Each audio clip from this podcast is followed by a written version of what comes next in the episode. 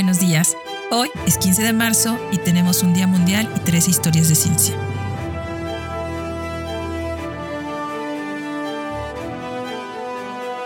Hoy celebramos el Día Mundial de los Derechos del Consumidor, el cual fue establecido desde el 15 de marzo de 1962 con el objetivo de que toda persona defienda sus derechos y exija productos de calidad que no dañen el ambiente, su salud o a alguien más.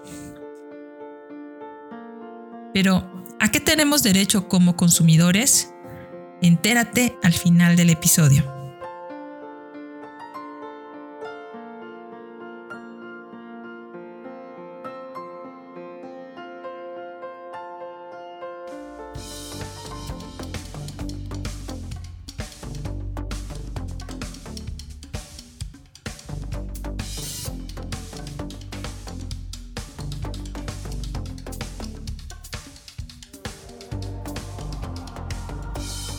Historia de ciencia número 1. Química teórica. Martin Karplus nació el 15 de marzo de 1930. Químico teórico austriaco estadounidense galardonado con el Premio Nobel de Química en el 2013, junto con Michael Levitt y Ariette Parcel, por el desarrollo de programas informáticos que permiten entender y predecir el comportamiento de complejos procesos químicos. Ellos sentaron las bases de los programas informáticos que se utilizan para comprender determinados procesos químicos. Estos programas simulan el comportamiento en la vida real de las reacciones químicas, eliminando la necesidad de hacer un experimento clásico de laboratorio. A su vez, la posibilidad de plantear un proceso químico y comprobar rápidamente los diferentes resultados permite resolver hipótesis y hacer predicciones. Esto tiene muchas aplicaciones, por ejemplo, la simulación de procesos químicos para estudiar cómo crear nuevos materiales o fármacos, conocer las distintas maneras en las que puede crecer una célula fotosintética y cuál de los organismos resultantes sería el más eficiente captando luz, lo que podría usarse para generar electricidad. Además, CarPlus contribuyó en la aplicación de cálculos dinámicos para las reacciones químicas en fase gaseosa y la llamada ecuación CarPlus, que sirve para realizar análisis conformacionales de moléculas orgánicas.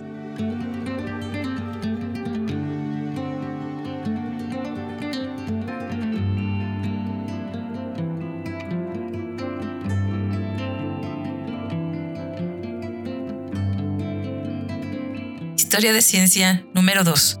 Transplante de médula ósea. Donald Thomas nació el 15 de marzo de 1920, médico estadounidense que en 1900 fue correceptor junto con Joseph Murray del Premio Nobel de Fisiología o Medicina por su trabajo en el trasplante de médula ósea de una persona a otra, un logro relacionado con la curación de pacientes con enfermedades agudas como leucemia y otros cánceres o enfermedades de la sangre. Aunque este premio generalmente se otorga a científicos que realizan investigaciones básicas, Thomas era un médico que realizaba investigaciones clínicas prácticas con pacientes.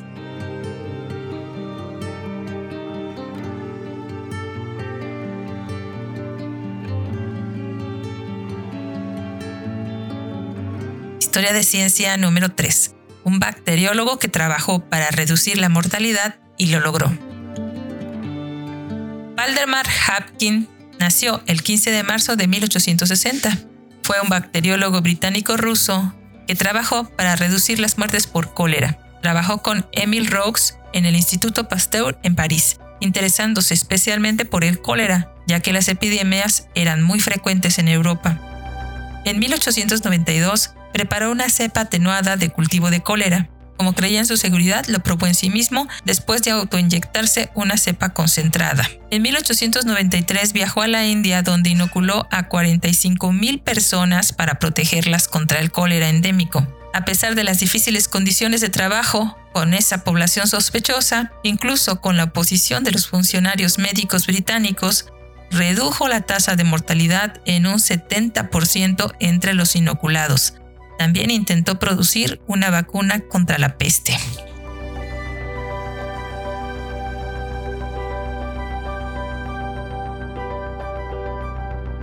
Historia de ciencia número 4.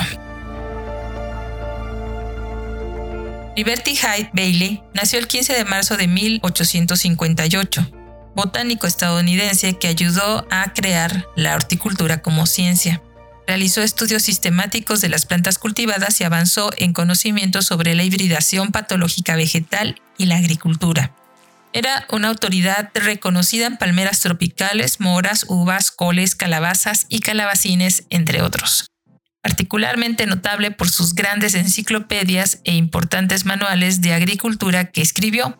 Fue el primero en experimentar con iluminación eléctrica continua para conocer cómo influían las lámparas artificiales sobre las plantas de invernadero, y acuñó el término cultivos en la década de 1920 para una variedad de plantas cultivadas, que no eran variedades silvestres producidas a través del cultivo.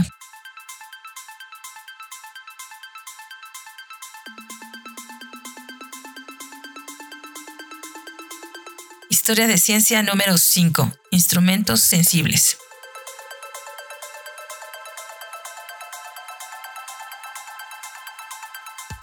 Charles Vernon Boyce nació el 15 de marzo de 1855, físico inglés e inventor de instrumentos sensibles. Sus estudios incluyeron minería, metalúrgica, química y física. También fue autodidacta en un amplio campo de conocimiento, el de los métodos geométricos, en 1881 inventó la integral, una máquina para dibujar la antiderivada de una función.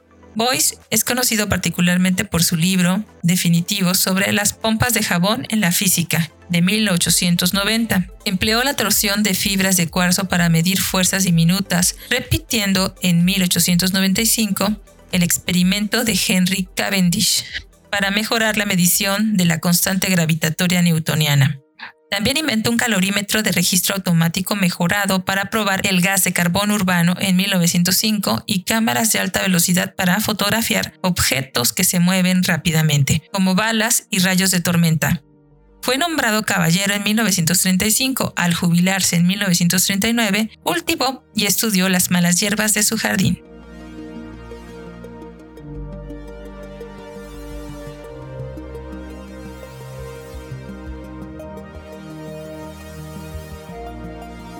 Historia de Ciencia número 6. Fundador de la inmunología. Emil von Behring nació el 15 de marzo de 1854, bacteriólogo alemán considerado fundador de la inmunología. Recibió en 1901 el Premio Nobel de Fisiología o Medicina por su trabajo sobre la sueroterapia, especialmente su aplicación contra la difteria. En 1890 trabajó con ese quitasato y descubrieron que podían producir inmunidad contra el tétanos y contra la difteria inyectando suero de un animal que se había recuperado de la enfermedad. Acuñó la palabra antitoxina para tales sustancias. También demostraron que las antitoxinas, así producidas por un animal, podían inmunizar a otro animal. Este gran descubrimiento pronto fue confirmado y utilizado con éxito por otros investigadores.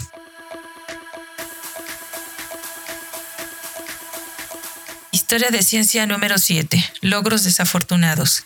Alice Cunningham Fletcher nació el 15 de marzo de 1838, antropóloga estadounidense que realizó estudios pioneros sobre la vida de los indios nativos americanos. Sus primeros intereses comenzaron en la arqueología, pero evolucionaron hacia la etnología.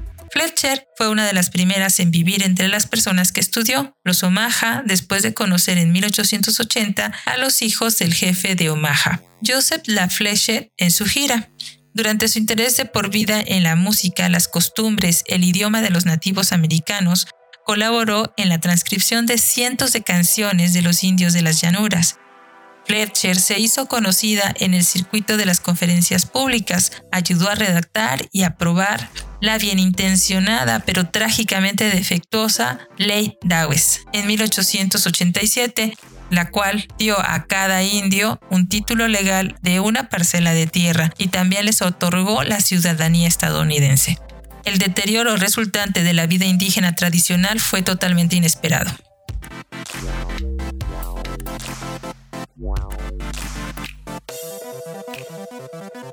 Historia de ciencia número 8. Mal aire. John Snow nació el 15 de marzo de 1813, obstetra, epidemiólogo y reformador de la salud pública inglés que estuvo entre los primeros en usar anestesia, reconocido como epidemiólogo pionero. En su obra sobre el modo de comunicación del cólera en 1849, Snow sugirió que el cólera era una enfermedad contagiosa que se transmitía fácilmente a través del agua contaminada. La teoría ampliamente sostenida era que las enfermedades son causadas por el mal aire y su idea fue ignorada. Luego, en la emergencia del cólera de Londres en 1854, correlacionó minuciosamente a las víctimas individuales del cólera con el suministro de agua que habían utilizado en cada caso. Así, resolvió la epidemia mortal quitando una manija de la bomba de agua de la comunidad que resultó que era la culpable. La investigación mostró que las aguas residuales sin tratar de un pozo negro habían contaminado los demás pozos.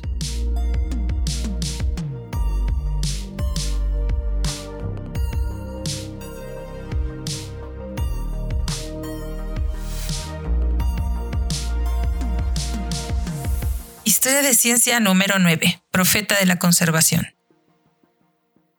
George Perkins Marsh nació el 15 de marzo de 1801, conservacionista estadounidense que fue una de las influencias clásicas del siglo XIX en la geografía, la ecología y la gestión de recursos. Marsh demostró una amplia experiencia en filología, etimología, estudio de reptiles, grabados, música, reproducción artificial de peces, gramática comparada, fisonomía y geografía. En su extensa gira por el mundo mediterráneo, Marsh se convenció de que la civilización humana había rehecho el mundo natural, pero remodelando la faz de la naturaleza con consecuencias desastrosas.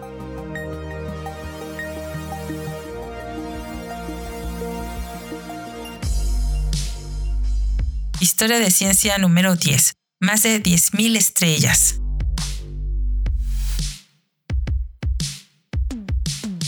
Nicolas Louis de la Caille Nicolas Louis de la Caille fue un astrónomo francés que nombró 15 de las 88 constelaciones en el cielo.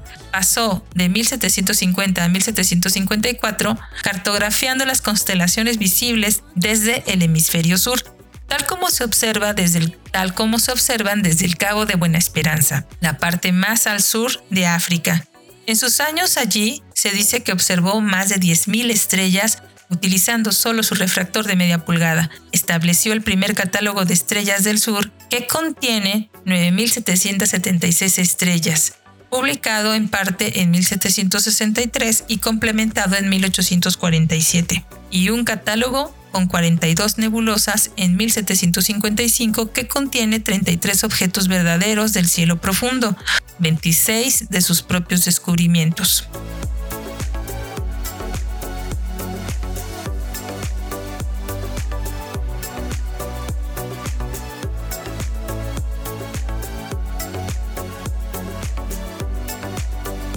Historia de Ciencia número 11. Escuela de Medicina y Atroquímica. Francisco Silvius nació el 15 de marzo de 1614, médico, químico y fisiólogo holandés que fue el fundador de la Escuela de Medicina y Atroquímica del siglo XVII, que relacionaba los procesos vivos con las reacciones químicas. Por lo tanto, Silvius ayudó a alejar a la medicina del misticismo con sus humores de sangre, flema y bilis, y la llevó hacia un enfoque basado en la física y la química. Silvius apoyó firmemente la visión de Harvey sobre la circulación sanguínea y vio la química del cuerpo como un equilibrio entre las bases y los ácidos, capaces de neutralizarse entre sí. Silvius y sus seguidores estudiaron los jugos digestivos, con los que reconocieron la saliva, y vieron la digestión como una especie de proceso de fermentación. También puede haber organizado el primer laboratorio de química de la universidad en la que trabajó. La iatroquímica es una rama histórica de la ciencia que enlazaba la química y la medicina y puede considerarse como la precursora de la farmacología moderna y de la bioquímica.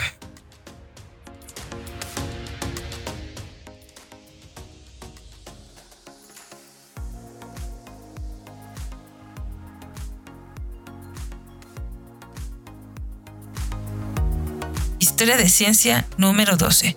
Meteorito de Condrita.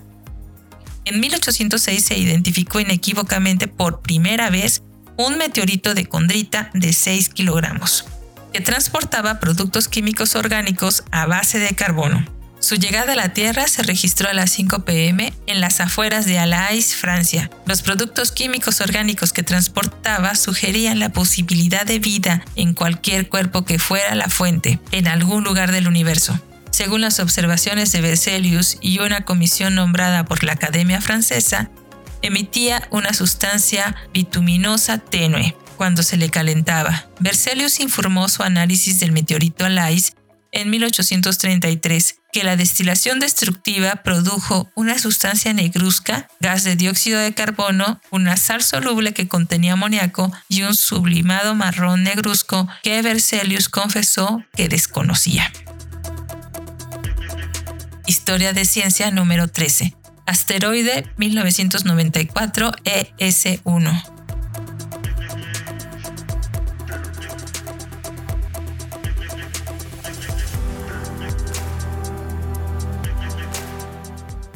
Un día como hoy, pero de 1994, ES-1 pasó a 165 mil kilómetros de la Tierra, casi la mitad de la distancia que existe entre nuestro planeta y la Luna. Pero no te preocupes, si esto vuelve a suceder, siempre podemos no mirar arriba.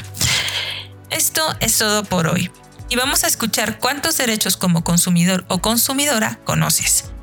En México, los consumidores estamos protegidos por la Ley de la Protección del Consumidor, en el primer artículo de esta ley se reconoce como principios básicos de las relaciones de consumo la protección de la seguridad, vida y salud del consumidor, el derecho a la educación y a la divulgación, el derecho a la información, el derecho a la efectiva prevención y reparación de daños, el acceso a órganos administrativos y el derecho a la protección de los intereses económicos de quien consume.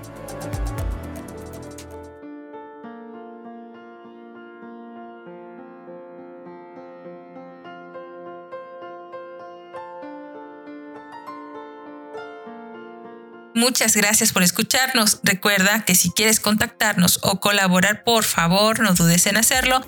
Nos encuentras como Cucharaditas de Ciencia en Instagram, Twitter, Facebook, TikTok y en WordPress. O puedes escribirnos a cucharaditasdeciencia.gmail. Desde el corazón de Jalapa, Veracruz, México, te abrazamos con afecto. Y recuerda, hoy, en el Día del Consumidor, consume ciencia.